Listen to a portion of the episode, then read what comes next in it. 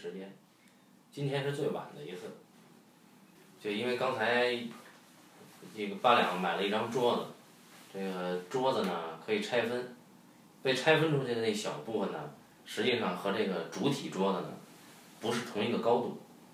这就是中国制造的真正实力，哎，连一张桌子都做不好。问题是这个桌子呢，一看就是流水线生产的，对，它应该有模子，对吧？一张桌子都做不好，我们怎么可能要求电影当中我们的美术和道具把道具做好了，对吧？毕竟我们连一张桌子都做不好。这个是有所指啊。我没有有所指啊，我从来不指的，我都是实话实说。那是哪个道具和美术惹怒了你？嗯，我们之前不是说过了《道士下山》嘛？这部电影对吧？对这部电影。嗯，但说完之后呢，我就是回去呢，呃，还是放不下。嗯。总觉得意犹未尽啊，意犹未尽，有个地方不吐不快。哦。真是不吐不快。那吐吐呗。有一个地儿就是我就没有想明白，呃，因为陈导演在讲到这部片子做宣传的时候，他说啊，这个小说吸引我的是因为一个“奇”字。那这个《道士下山》这个电影呢，我拍也是为了让大家看到一个奇。嗯。然后我看完了，没有觉得任何地方奇。当然，小说我的印象当中，小说当时还是呃挺新奇的啊，还是有一些奇的地方。那为什么你从了小说到了电影，你又说你想要的是那个奇字，为什么一点都没有呢？那个奇都去哪儿了？我自己想来想去，觉得嗯，道具是一个原因，因为这个片子当中。没有任何的道具，或者是没有任何一件道具能让我觉得它神奇。难道我应该应该对那个扫地的那个扫把觉得神奇吗？啊，我不神奇。难道那个那个吃了之后人会中毒的那个动物就是神奇吗？很抱歉，我连那个动物长什么样其实我都没看清楚。呃，难道我对扎老板的那杆枪神奇吗？这个我就更觉得很难去认同它。就不如吴宇森导演的《剑雨》看着过瘾，是吧？呃，当然，《剑雨》它是另外一个年代的事情嘛，我们不不不求那个。所以我想，我今天很困惑，我想问你的就是第一个，因为你对原著比我更熟悉，所以我想知道小说的奇到底从何而来？到底是小说当中什么样的奇打动了我们的陈导演，让他决定去拍这个东西？首先啊，这个奇是陈凯歌自己的体验。或者说是他自己强强行提炼出的一种感悟，或者说他是对媒体在炒作一种，因为电影毕竟是要靠奇观的，对吧？所以他在不说这个奇，谁去看呢？道士下山这个名字说出来有什么有任何影响力吗？有任何好奇心吗？没有，所以他只能炒作，这是我的看法啊。第二，你说我对这个道士下山比你熟。我是每当心情不好的时候，我就会看一遍这个小说。当然，我经常心情不好，所以我应该看了不少遍这个小说啊。但是我看这个小说，从来没觉得它奇。何安夏这个人物在小说中的境遇，并不是吸引我的地方，或者说不是最吸引我的。相反，这个何安夏呢，在这里面，以他为视角或者以他为线索勾勒出来的江湖人物关系，师承。派系，这个倒是非常吸引我。还有就是徐浩峰笔下民国时代的人物的活法，这个东西是最吸引我的。那就是说，他这些江湖派别人物关系肯定有奇特之处啊，或者是说民国时期的这个活法，总得有点奇吧？你奇因为有很多种，可以是奇特，可以是奇怪，可以是奇异，也可以是惊奇。嗯，总得有点吧。看过去人的活法吧，能让今天想不开的人解脱一下，所以就每次看都是看他们的活法。嗯，比如说呢？那么这个齐，你听齐，这里边其实有很多人。第一是这个彭家第七子，在电影里是房祖名演的。哎，电影里叫彭七子，我想知道他是到底他是彭乾吾的第七个孩子呢，还是还是彭乾吾就这么一个儿子？他是彭乾吾的第七个儿子。啊，所以叫彭七子。对，彭家家大业大，他毕竟是太极门一门的势力啊，遍及全中国。所以在原著中呢，你会看到彭家其实在不同的省份的大城市里面都有自己的势力，要么是种菜的，要么是卖琴的，都可能是从彭家出来的。有从彭家出来的老管家，也有从彭家出来的，比如说有一个种菜的老头儿啊，这个深藏不露的武学高手，也是从彭家老爷子那儿得到过真传的。所以这一门是非常显赫的嘛，在江湖上。而这一门的继承，将来由谁来继承这一门，它其实是落在彭家妻子和他和这个老七周围的兄弟之间的争斗。彭乾吴跟周希宇，这是上一代的事儿，他们是被下一代人牵连进来的，并不是说在纠结于二十年前你师弟放了你，隐遁，你还要去找他的麻烦，这个太小气了，这不是民国人的活法。原著里，徐浩峰呢是用彭家第二代，或者说是年轻这一代，以老七为核心的这帮人争夺继承权。本来呢是应该传给老大的，但是老大老二呢知道老七的功夫高，他们想除掉老七，以保自己的将来地位稳固。老七本来就有离开的意思啊，远走他乡的意思，只不过就是正好让何安夏撞见了，所以才引出太极门跟何安夏的关系。这个起法呢，我们先说彭家老七，他被誉为这个太极门里边。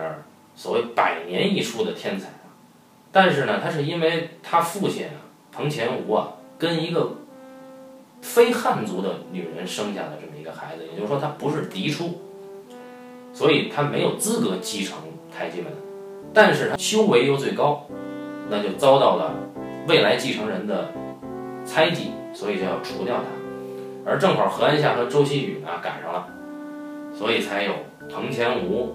彭家老大、彭家老二对周希宇和彭家老七这样一场雨夜里的比武，那是非常漂亮的一场戏。彭家妻子呢，第一心高气傲，第二他懂得弹琵琶。原著小说里说，彭家妻子从杭州最大的妓院里挑了最好的一个姑娘，他说要听她弹琴，于是就把这姑娘带走了。而何安夏其实是，因为当时周希宇已经命在旦夕了，何安夏要满足周希宇的遗愿，也去那个妓院，想找这个姑娘，但是这姑娘已经被老七请走了。何安夏呢，就去老七那儿想要这个姑娘。何安夏走到竹林里，听到一阵琵琶声音，觉得这是天界之音，再往里走，本来都以为是这个妓院的姑娘在弹。其实是老七在弹，所以这是显现了古人或者说徐浩峰笔下的民国武人雅致的一面。像徐老师还有另外一本书，标题叫《武人琴音，文武双修》啊，中国传统文化是一体的这样一个达人境界。我们这里面这位音乐达人，原著中的音乐达人彭七子，在电影当中。在电影当中，那可是完全有辱斯文啊！哎，所以奇这个，我我个人是觉得彭家妻子非常奇，他还后面还有一个经历在原著里，他呢远离中国去了越南，他本来和这个当时妓院里边那个姑娘想在越南安家，可是呢越南当地呢并不服他，于是派出越南当地一个拳师来要跟他比武争胜。这彭家妻子就必须得应战，应战之前，他的妻子已经怀孕了，让这姑娘呢来到杭州去找何安霞，就要托付给何安霞，然后自己独自去应对越南武师的挑战。民国时候哪有电视对吧？也没有收音机，但是民国时候有电报。那么当时弹琴这位姑娘想，她比较记挂这个这个自己的先生在越南能不能打赢。何南下就找了中统的朋友，中统是在亚洲有情报站的，情报站它有电报站，所以只要越南那站的中统同事发电报，一站一站一站传到杭州，虽然有时差，但是也可以很快的就知道比赛的呃情况，相当于转播，而这个时间延迟也形成了一种张力。那么这个也可以说是最早武术比赛转播，对吧？也是很奇。就这两点就可以看出来，如果这个《道士下山》是徐老师自己拍，想必是能满足大家对奇的要求的啊！就在这一个人身上，其他人那就更奇了。就比如说有活佛喊拿，对吧？这个人是从绝境中化身成不同的动物就逃走了。哎，这为什么让我想起了那一个美国逃生大师霍迪尼啊？他那是用藏传佛法来解释的。霍迪尼不也是二十世纪三十年代的人吗？哎，还有一位大师和尚，这位和尚呢，本来呢是清代最后一批派去美国的童生啊留学生，但是呢，回到中国以后呢，他没有用武之地，没有派上用场。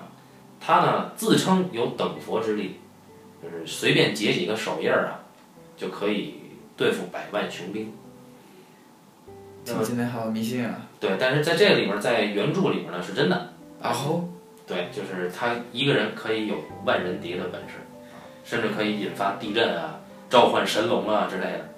哦，如果这就是奇，那么这倒是跟电影当中的日练月练元技术有相似之处。徐老师写的这个功夫的体系啊，不管是超出自然现象之外的，还是自然现象之内的，都是有相生相克的道理的。哦，他用这种方法去讲棋。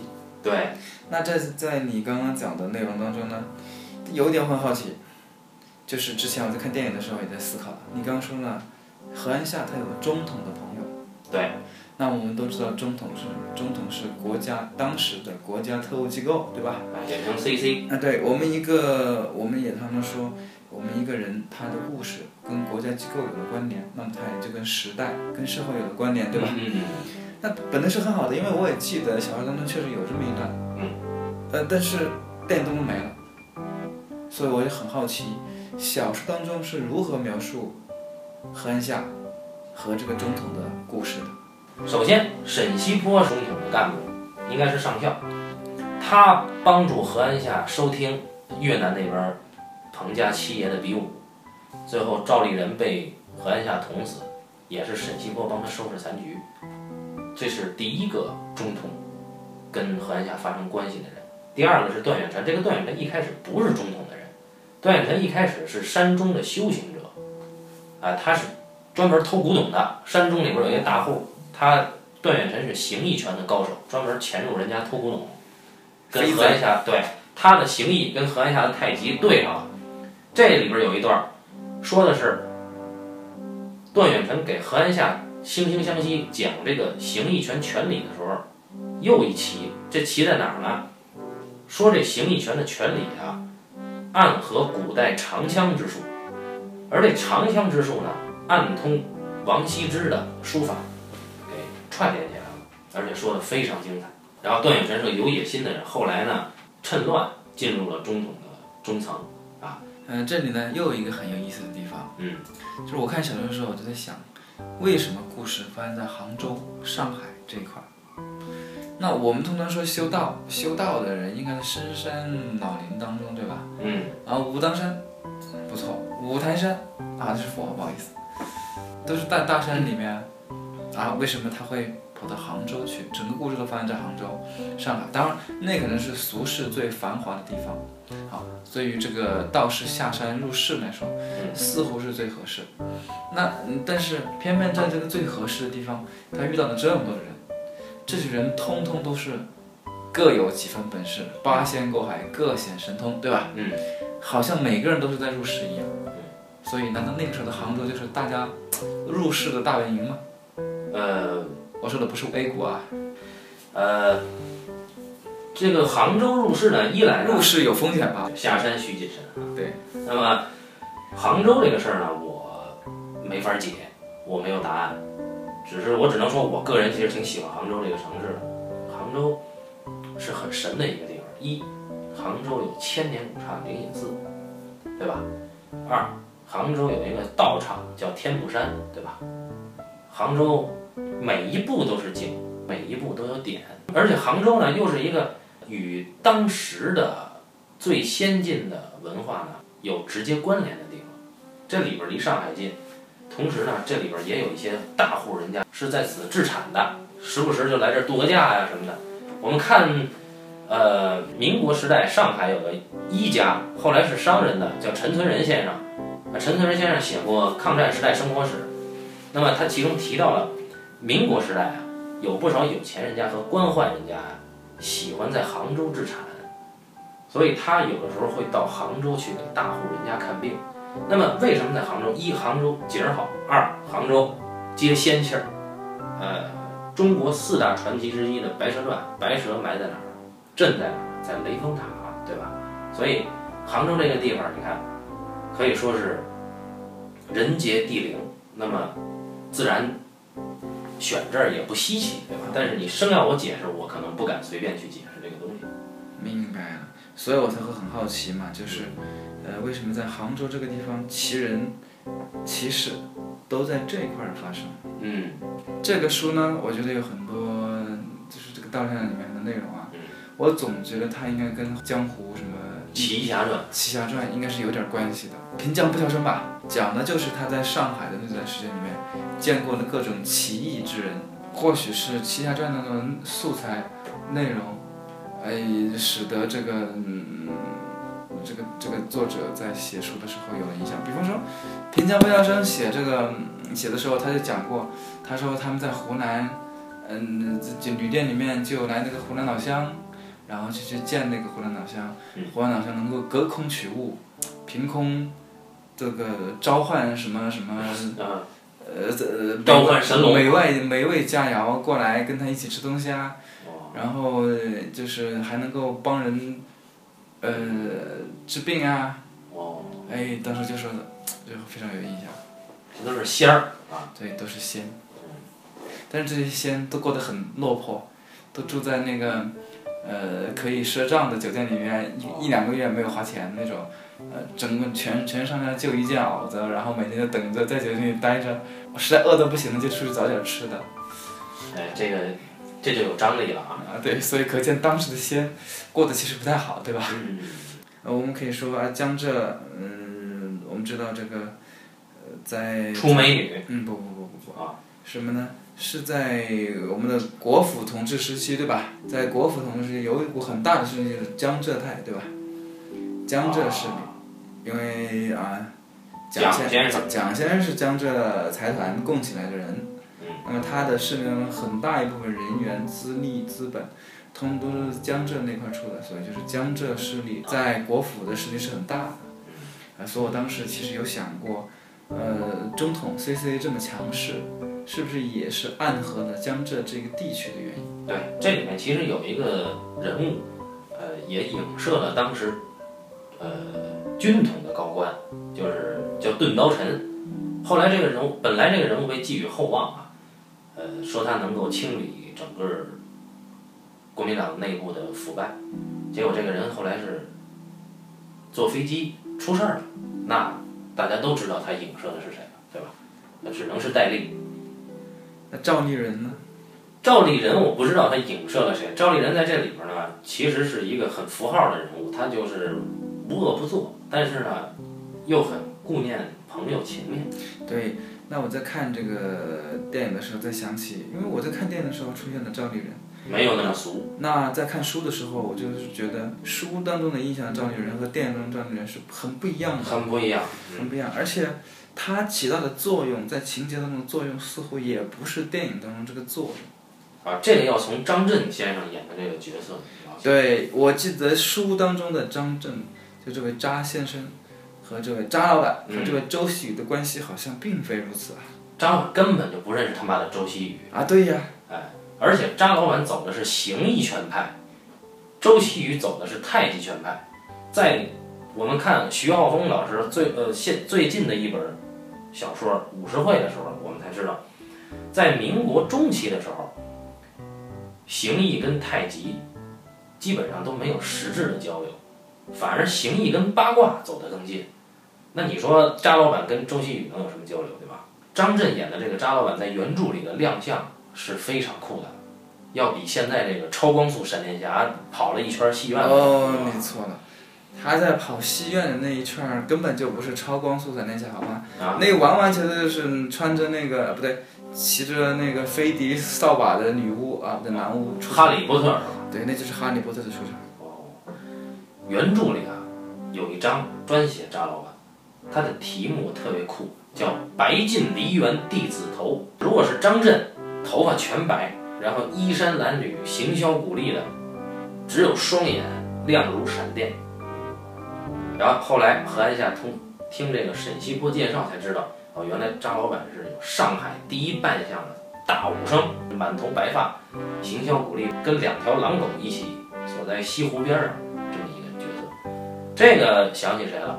想起任我行了，是吧？对呀、任我行被关在地洞里，哎，任我行被关在地洞里，他是跟两条狗一块儿锁在西湖边上，是谁锁的呢？就是赵丽人锁的。赵丽人抢了张老板的媳妇儿，然后把张老板锁在这儿。你看这里边体现赵丽人有古风。什么是古风呢？第一，他为了抢人女人不择手段啊，抢到了以后，把这个张老板给关起来，还跟狗关在一起，叫折磨这个人的傲气和心智，跟畜生一一起活着。嗯，啊，当然我没有鄙视现在养狗的人的爱狗人士的意思啊。第二，这个赵丽人呢，并没有杀了张老板，为什么？因为他知道，如果杀了张老板，他永远得不到他媳妇儿。啊，所以这个人有心计，有原则，够心狠手辣，感觉绝对不是林雪演的那个样子。感觉这不就是啊高太尉那位衙内吗？高衙内他呢也是想要林冲的妻子，他一开始是把林冲发配出去，记得吧？林教头一开始只是被发配走，这后来不是陆虞侯去了吗？啊，陆虞侯那就是后话了，啊，那是《水浒》里的华彩之章啊！林教头风雪山神庙，对，那是后话。但是一开始的时候，他还只是陷害把人抡走而已，嗯，磨其筋，耗其心智。对，赵丽人真是深得高衙内的精华。这个赵丽人呢，为什么会放张老板？这很奇怪吧？赵丽人把张老板关起来了，他又把张老板放了。这何安夏啊，他的朋友杀了一个日本忍者，用原技术吗？对你杀了日本忍者，你总得给日本一个交代。于是日本派了一个人找何安霞决斗，但是这个时候呢，沈西坡要帮忙啊，就是说说咱们呢也找一个人，跟他跟这个日本人比武，赢输都跟咱们无关了，就可以跟日本人交差了这。真是一个高招啊！高招啊！哎，只有徐晓峰考察过那个时候的人，他才能写出这个高招来。这比武，找谁跟他比？扎老板是最合适的。大家都知道京剧挑花车，山道很窄，只容一人一车，那车往下一滚，这挑花车的高宠呢，骑在马上，他没地儿躲去，他冲到最前头，骑着马，拿着枪，把山上滚下来的铁花车生生挑开，一连挑了十好几辆，然后力脱而死，这是挑花车。那么真正的京剧是怎么演的？用这个旗子，两把旗子，上面画上车轮儿，有一个小的武生拿着旗子那么挥，象征这个车往下撞，然后这个武生呢拿枪杆一挑，这个举旗儿这小哥们儿呢一翻一跟头，示意这一辆车挑完了。这是京剧里的挑法。扎老板当时唱京剧的时候挑是拿什么挑呢？这个陈凯歌倒是遵从了原著，挑桌子。你想什么样的力量、腰力能够把桌子挑起来，你看刚才八两老师买的那那那那张桌子，对吧？你挑一个是吧？不容易。这个挑桌子这个事情肯定使用了杠杆原理。而且那个时候的中国制造可是实木桌子，对你得有杠杆原理才行。你那个枪要是不够长，对，你的杠杆的受力的那个另外一头不够不够长的话，你你应该是挑应该是挑不起来的。哎，反正我物理不太好啊，这个事儿就就就这么说了。为了让为了有人迎接日本的挑战，这沈西坡就去找高官赵立人。赵立人为什么能帮何安夏这个忙？是因为赵立人跟何安夏同在活佛的跟前接受灌顶。赵立人的原话是：既然你兄弟你跟我一起接受过灌顶，那你我就是朋友，就有缘分，我就帮你这个忙。结果赵丽人就把张老板给放了。这棋在哪儿呢？原著棋在放了张老板以后啊，张老板要干一件事儿，大晚上的要上山，上到天目山的山顶儿，说要干嘛呢？叫做接天雷。我们看原著就明白是怎么回事儿。然后这个阳气阴气都够了，他去接受日本人的挑战，这是张老板。你想想，如果是张震，以这样的节奏、这样的形式去演，要比这个闪电侠或者是哈利波特要，这个可是准备充分啊！对吧？一场决斗之前准备的这么充分，还不止如此，当时这张老板缺杆枪，你得跟人比，你没兵器不行啊，对吧？当时这枪哪儿弄去？当时关押扎老板的有俩中统特务，这俩人就就这俩人是组装手枪的，他哪知道怎么组装这个？去哪儿给他找这个长枪。长枪？俩人决定是干脆啊，哎昨天你的得意之作和我的得意之作，咱俩都一人组装了一把枪，不是吧？待会儿咱完不成任务，一人给对方崩一枪就完了。后来这俩人呢，还是找着了，从哪儿啊？大家知道杭州有一个地儿岳王庙，哦，就是岳飞可是使枪的。哦，他俩把岳王庙那个岳飞那枪杆儿给拆了，然后从另外一处又找了一个枪头儿，拼上说咱们看来古兵器也可以组装，就把这个给张老板拿去了。也不是纯恶搞，是因为张老板是形意门的功夫，而形意门奉谁为祖师啊？岳飞吗门奉岳飞为祖师，所以这个是有典相当于。是拿着祖师爷的枪杆儿，对，然后先挑兵，干掉日本人。先把日本人干掉。那干掉日本人之后，他肯定为自己复仇啊！对，干掉日本人以后，这旁边赵丽人在车里边看着呢，啊，他吼一嗓子就冲赵丽人去了。那肯定会被打死了。他不是被打死了，这个就是徐老师写的好，就是他拿着一杆枪冲汽车冲过去了，嗯，那赵丽人当然得跑了。对呀、赵丽人这一跑得发动汽车嘛，对呀、张老板想挑滑车，没挑成。让汽车给撞了，撞成残疾。后来张老板就流落到杭州街头去要饭，变成了残疾之后去要饭，但是残疾人就不能练形意拳了吗？不能了，因为形意拳靠腰力，腰力靠脚从往上传，哦，那，他就没法练了。啊，功夫就丢了。张老板等于没有复成仇，也就是说你武功再高，你赢不过汽车嘛？哪儿像《道士下山》电影这么齐呀、啊张震给车挑的吗？不是挑车，说明是那个小说里面既然有挑过车，说明首先挑着这个事情是可以存在的。但是挑滑车不是挑汽车，汽车多少斤，滑车多少斤啊？还有一个就是，那小电影当中也不一样，影片当中，当那个车被高高挑起，眼看就要掉进水里面逃得一命的时候，突然爆炸了，啊，就像车上已经先装了一个炸弹，就等着它炸一样，这也是非同寻常。已经都飞起来了，不炸一下就不像大片儿，明明是这么想的。也有这个可能。那张老板这个后来就，就是既没有好基友，也没有复仇成功了。对，因为徐浩峰写这个张老板啊，其实就是按照高宠去写的，真是一个伤心的故事啊！对，是按照这个相当于堂吉诃德嘛，对吧？嗯啊，是是这么去写的，所我以们说到这儿，肯定有很多朋友就很想知道张老板后来有什么，但是我觉得我们千万不能告诉大家。哎，对张老板其实也没什么了。啊对，张老板后来还发生过什么东西？呃，这个他跟赵丽人之间的故事是不是还没完成呢？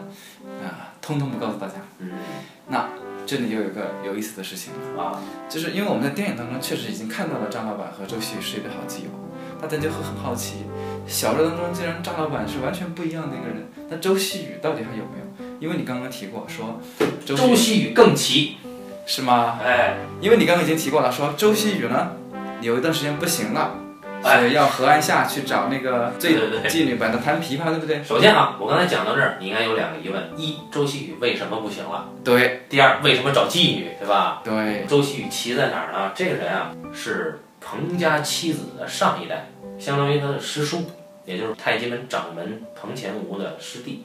他当时在他们那一代人里面，他是天才人物。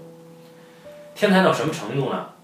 就传掌门的时候，壮壮把掌门传给了他，没有传给他，没有那么俗。壮壮是把掌门传给了儿子，但是儿子猜忌他，多少人围攻他，他跑了，跑了，他也没有回去寻仇，他就真的是找一个小破庙扫地吗？扫地，看庙啊，不光是扫地，还看庙。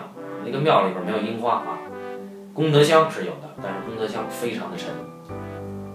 完了，这周希宇呢，怎么跟何安夏认识的呢？何安夏呀，学武之后从这个赵新川那儿学了太极拳以后啊，何安夏气息不调，腰里边生了一个大瘤子就是说这功夫不是每个人随随便便就能学的。啊。对，因为你这个是经脉问题嘛，啊，你生了一个大瘤子呢，这瘤子也下不去。